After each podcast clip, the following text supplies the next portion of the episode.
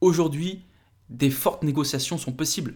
On a fait passer simplement en posant une question, on a fait passer un bien qui était à 150 000, on l'a fait passer à 120 000.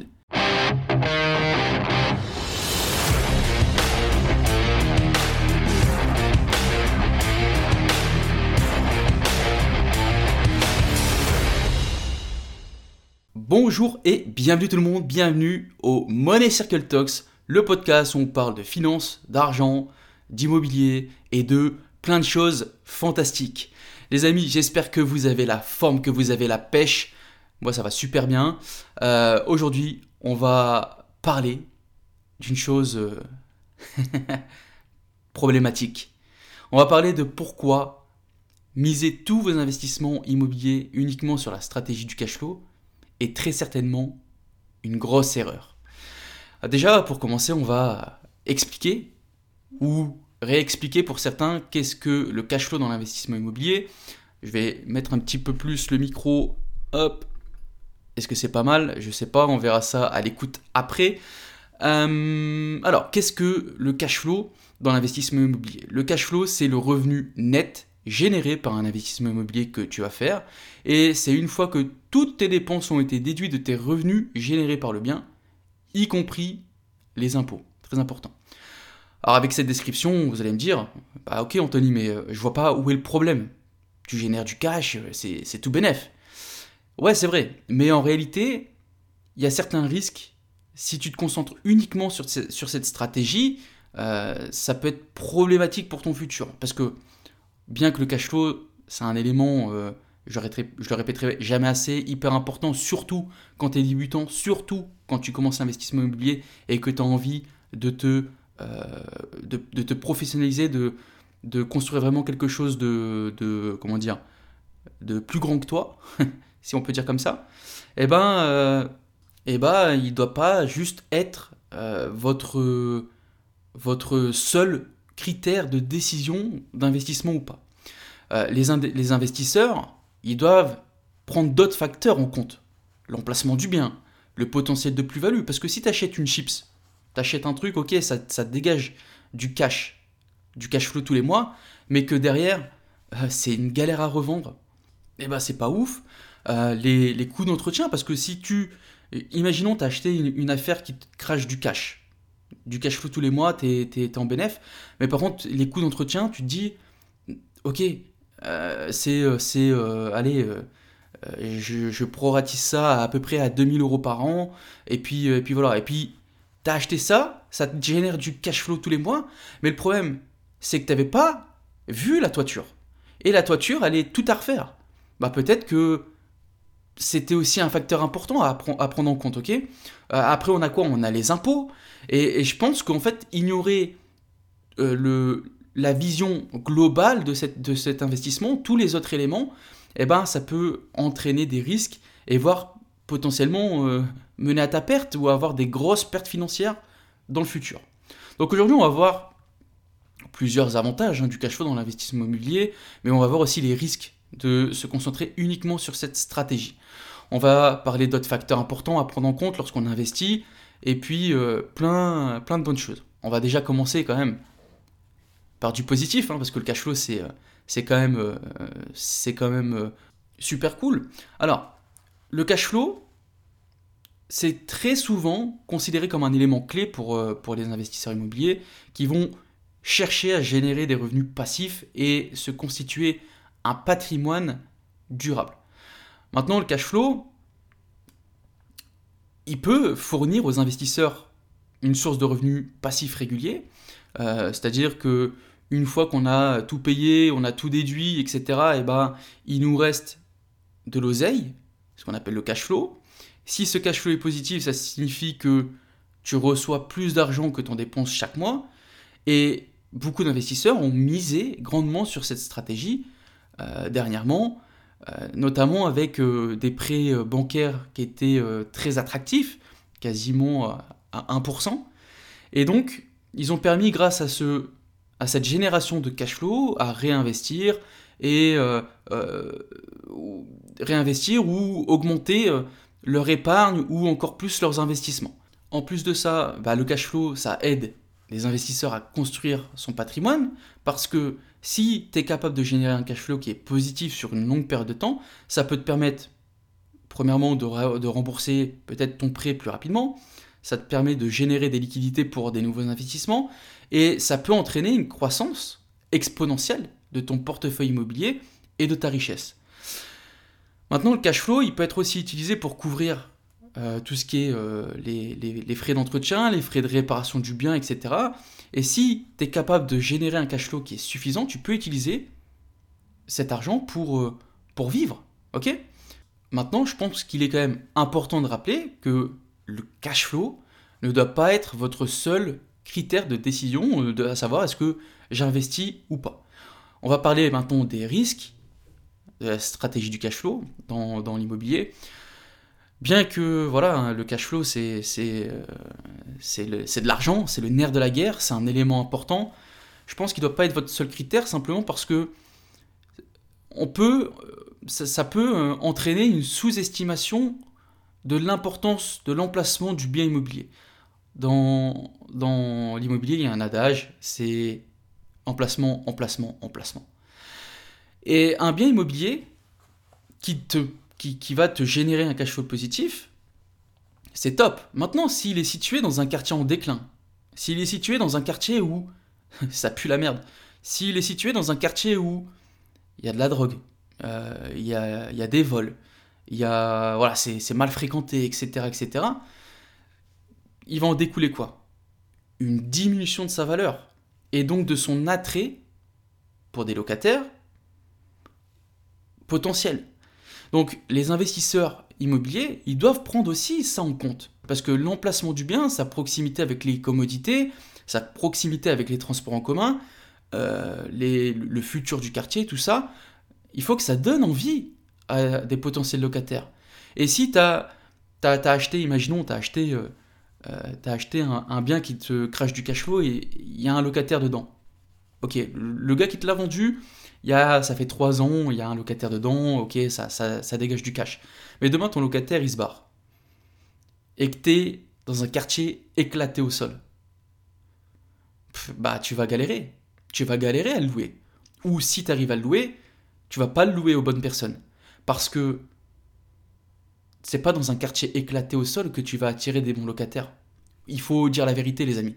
C'est pas dans un quartier euh, euh, mal fréquenté, ou en bas, y a, as, ou tu as acheté un appartement dans, un immeuble, et en bas, euh, la cage d'escalier, elle, est toute, elle est toute éclatée, il y a, y a des jeunes qui squattent devant, bah c'est pas là que tu vas attirer la petite famille sympa. Non, faut se, dire, faut se dire la vérité. En plus de ça, se concentrer uniquement sur le cash flow, ça peut euh, conduire à une négligence des coûts et de réparation. Euh, simplement parce que si tu achètes un bien à cash flow positif, mais que en fait euh, derrière tu as la toiture à refaire, derrière au, changement de locataire tu dois tout refaire dans l'appart, bah ça va diminuer ton rendement de ton investissement. Et il y a beaucoup, beaucoup de personnes qui ne qui prennent pas tout ça en compte. La dernière fois, j'étais euh, dans, une rencontre avec des investisseurs et euh, la personne, euh, voilà, elle m'explique, son bien, son achat, etc. Et ouais, sur le papier, c'était cool, tu vois. Il était à peu près à 12%, c'est propre.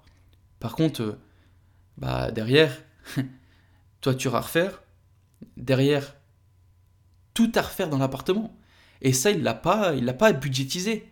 Il a acheté une rentabilité X à, au moment même et il ne il s'est pas dit que dans deux ans, euh, il allait devoir sortir 20 000, 30 000 balles. Non. Et le problème, c'est que les gens, ils prennent, enfin les, les, gens, les investisseurs, surtout les débutants, ils prennent pas tout ça en compte. Ils prennent pas tout ça en compte avant d'investir. Et puis il y a aussi un autre point, hein, les amis, c'est que quand tu achètes un bien qui dégage du cash, qui dégage du cash tous les mois, eh ben, faut aussi se concentrer et, euh, estimer les impôts par rapport à ça. Parce que un bien qui génère du cash, automatiquement, euh, tu vas, euh, tu vas commencer à payer de l'impôt. ok? Si tu achètes un truc qui, est, qui, est, qui, est, déjà loué, etc., t'as pas fait de travaux, t'as rien fait, tes, tes comment dire, tes, tous tes avantages fiscaux, entre guillemets, hein, donc savoir, à savoir l'amortissement, les déficits, etc., ça va vite s'épuiser. Et le problème, c'est que si tu pas calculé, tu peux te retrouver avec un bien qui était, euh, je sais pas, à, 12%, et puis te retrouver euh, en dessous des 10, parce que tu n'as pas, fait les bons calculs. ok?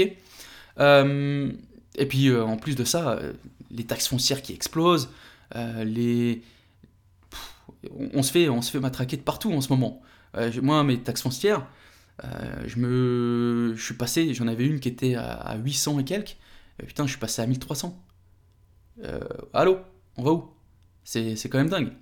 Donc, on a mis un peu, enfin j'ai mis un peu les, en lumière les risques de se concentrer uniquement sur une stratégie à cash flow dans l'investissement immobilier et en négligeant tous ces facteurs importants, l'emplacement du bien, les, coûts d'entretien, les coûts de réparation, euh, le potentiel de plus-value ou pas, et l'impact fiscal, si tu prends pas tout ça en compte, la totalité, bah, tu vas probablement mettre en péril ton investissement et peut-être pas tout de suite, mais subir des pertes financières qui peuvent être plus ou moins importantes plus tard. Parce que si tu te retrouves avec un bien qui est, plus louable, que tu, tu dois refaire des travaux, tu n'as pas l'argent, ok, bah, tu vas pas le louer.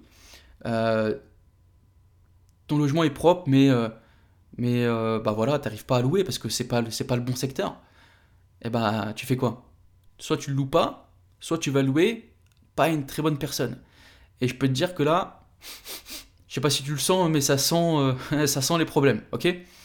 Maintenant, on va, on va voir les facteurs que vous devez prendre en compte pour réussir un investissement qui est euh, équilibré et réussi. Équilibré dans le sens attrayant pour tes locataires, mais aussi attrayant pour toi en termes de cash.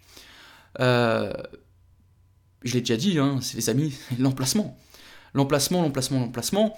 Euh, moi, je te parle pas de Paris, etc. Moi, j'investis pas dans des villes patrimoniales.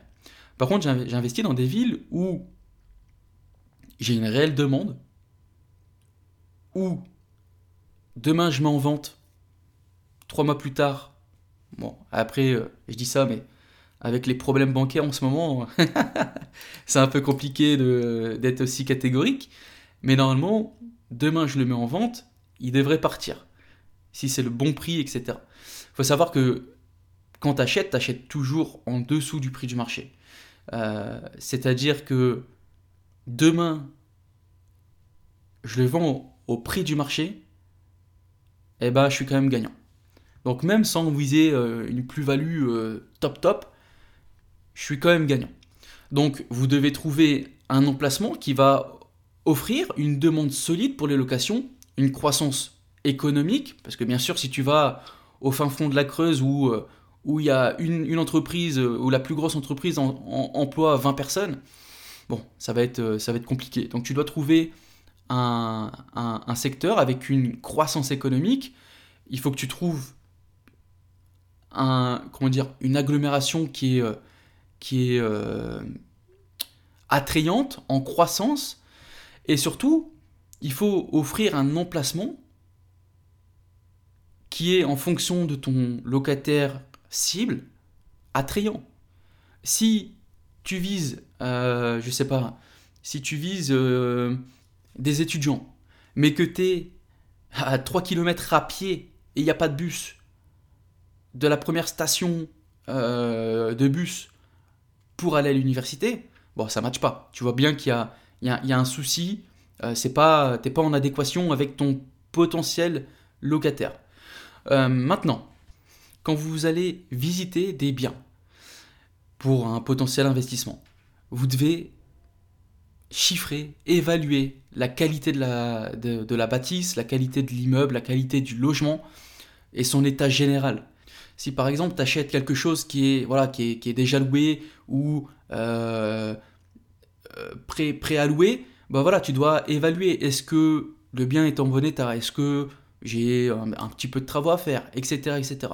Ou à contrario, si tu achètes un truc qui est ruiné, Et dans ce cas-là, c'est, c'est, je le répéterai jamais assez, c'est jackpot parce que tu mets toutes les billes de ton côté pour générer du cash et pas être imposé.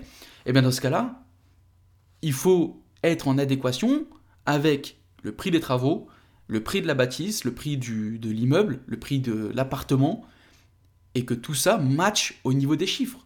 Tu dois pas être, euh, si ton prix au mètre carré il est à, à, 1005, bah tu peux pas être à 1008 à la fin. C'est pas possible. Il faut que tu sois au maximum du maximum à 1005, voire moins pour être euh, beaucoup plus rentable à la sortie. On pense à la stratégie de sortie.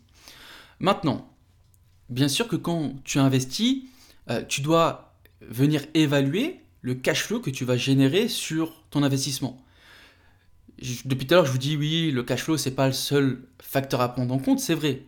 Mais voilà, il est quand même important de s'assurer que ton, ton, ton bien, il va générer assez de revenus, de cash flow positif, pour couvrir tous tes coûts d'exploitation de ce bien tes coûts de réparation, tes coûts de gestion, etc., euh, etc., tout en dégageant un bénéfice net. Donc, important de considérer plusieurs facteurs pour son investissement immobilier, emplacement, l'état, le potentiel de plus-value et le, cash flow généré par le bien. Tous ces facteurs sont aussi importants à prendre en compte. Tu peux pas euh, investir dans un bien qui est qui va te dégager du cash flow positif, ok? Tu vas l'acheter 100 euh, 000 et ne pas prévoir que derrière, tu avais la toiture à refaire dans deux ans parce qu'elle était en mauvais état. Et puis, euh, au final, t'es de ta poche. T'es passé d'une opération à cash flow à une opération qui te couche, qui, qui te coûte du cash. Donc voilà, il faut vraiment prendre tout ça en compte pour essayer euh, de prendre euh, une décision la plus éclairée possible pour éviter un maximum les risques. En plus, les amis, on est à l'heure actuelle en 2023. L'immobilier, ça c'est compliqué. Ça c'est compliqué. Euh, c'est plus les mêmes méthodes de calcul. les, les, taux ont réaugmenté. C'est plus difficile que 2018, 2019, 2020 et 2021. Beaucoup plus difficile. Obtenir un prêt, c'est beaucoup plus difficile. Et par conséquent, les amis, vous devez être encore plus, encore plus sélectif. Vous pouvez plus cramer euh, votre capacité d'endettement pour acheter des merdes. Vous pouvez pas acheter quelque chose qui va vous coûter de l'argent plus tard. Vous pouvez pas, à l'heure d'aujourd'hui, dire ok, le secteur est pas top, mais euh, non, ça c'est miette emplacement, emplacement, emplacement. Vous pouvez pas non plus mettre en location un truc éclaté. Ça, c'est mort, c'est fini. Aujourd'hui, vous devez vous démarquer, vous devez sortir du lot. Quand je mets un, logement en location sur le bon coin, il part direct. Il part direct parce que je fais de la qualité sans pour autant que ce soit euh, euh, du haut de gamme. Non, je, fais euh, un, bon rapport qualité-prix. Mais par contre, c'est classe. Je mets de la, belle déco, je mets euh, des beaux meubles, etc., etc., etc. Ce qui me fait que je, me démarque, ce qui fait que j'ai le choix dans les candidatures euh, des potentiels locataires, ce qui fait que je peux être hyper sélectif, et ce qui fait qu'à l'heure d'aujourd'hui, j'ai quasiment aucun problème. Les seuls problème que j'ai, c'est avec des locataires qui étaient présents dans les lieux et que j'arrive pas à faire partir. Heureusement, j'en ai, plus trop, j'ai mis deux trois petits coups de pression et, depuis ça va. Mais voilà les amis, en 2023, vous pouvez plus faire tout ça. Vous devez être dans le haut du panier. Et pour finir sur une, note positive quand même, euh, les amis, gardez, euh, comment dire, L'immobilier, ça reste toujours un pilier fort de l'enrichissement, de, l'enrichissement pardon, euh, potentiel. C'est vraiment un levier que vous devez activer le plus rapidement possible. Certes, les taux sont élevés, euh, certes, c'est plus compliqué. Soyez juste sélectif sur les investissements que vous allez faire, mais vous pouvez pas, même si aujourd'hui les taux sont élevés, vous ne pouvez pas laisser l'immobilier de côté, vous ne pouvez pas laisser euh, un emprunt bancaire euh, de côté alors que vous pouvez le souscrire. Vous ne pouvez pas. Il faut juste trouver la bonne opération et ne pas gaspiller votre taux d'endettement pour acheter n'importe quoi. Alors ok, les, taux ils sont hyper élevés, mais réfléchissez, à quelque chose les amis. Je vous donne un petit tips. ok, tu achètes à 5%. Alors d'aujourd'hui, euh, nous, on, est, euh, on, a fait un investissement euh, il n'y a pas très longtemps, on était à 4,30. Aujourd'hui, les taux ils continuent d'augmenter et je pense que ça va pas s'arrêter d'aussitôt. On va allègrement aller vers les 5 très, très rapidement, je pense. Ok, les taux sont élevés. Maintenant, si tu achètes, parce qu'il faut être clair, ok, le marché se tend, il se tend, il se tend à fond tu es capable de négocier beaucoup plus qu'avant. Avec un, Avant, les gens, ils pouvaient, avec euh, un salaire aller euh, à 3000, ils pouvaient emprunter 200, 200 000, 250 000. Aujourd'hui, ils ne peuvent plus qu'emprunter 160, 170, maximum. Ces gens-là, ils vont pas pouvoir emprunter plus. Et peut-être que même ça va être ton cas, ok? Tout ça pour dire que aujourd'hui, des fortes négociations sont possibles. On a fait passer simplement en posant une question, on a fait passer un bien qui était à 150 000, on l'a fait passer à 120 000, sans négocier, sans rien, juste en disant c'est quoi le prix? Ok, c'est plus 150, c'est 120. Ah oui, mais bon, tac, tac, tac, tac. Derrière, tu négocies. Et tu arrives à te choper, les gens sont encore. Les gens n'arrivent plus à vendre. Il y a énormément de refus énormément de refus bancaires. Les gens, ils n'arrivent plus à vendre. Donc si toi, tu es capable d'investir, même à 5%, les amis, les taux, nos parents ont connu aussi des taux hyper élevés. Qu'est-ce qui s'est passé derrière? Les taux ont baissé. Et pour la plupart, il y a eu des, renégociations de taux. Eh ben c'est pas grave, on va gagner sur tous les plans. On achète avec un taux fort, mais par contre on va acheter avec un prix moins élevé que ce qu'on aurait pu l'acheter avec des taux euh, hyper bas. Ok? Une fois qu'on a acheté ça, t'assumes le taux pendant euh, X années. Les taux vont probablement, alors je suis pas Madame Irma, mais les taux finiront bien un jour par rebaisser. Parce que tout est contracté, c'est compliqué, etc., etc. Donc quand les taux vont commencer à rebaisser, eh ben nous on fait quoi? On rebaisse notre taux, on renégocie notre taux. Et double jackpot, t'as acheté moins cher, est acheté avec un taux plus élevé qui est maintenant un taux euh, du marché, entre guillemets. Donc c'est tout, euh, c'est, comment dire, c'est, c'est tout jackpot pour toi.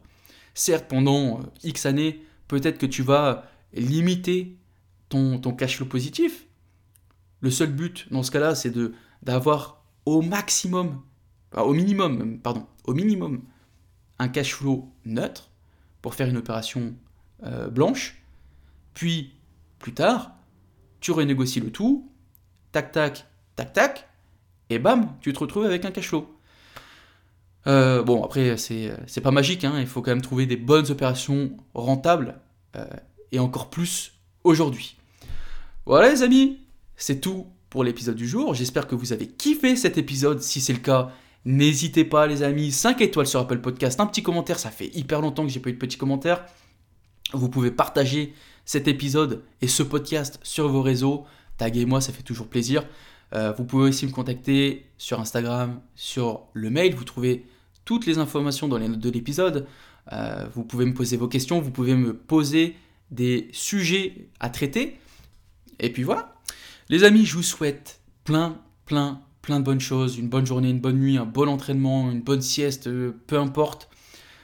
N'oubliez pas 1% chaque jour, c'est très très très important aussi. Je vous souhaite plein de bonnes choses et moi je vous dis à la prochaine dans le Money Circle Talks. Ciao ciao ciao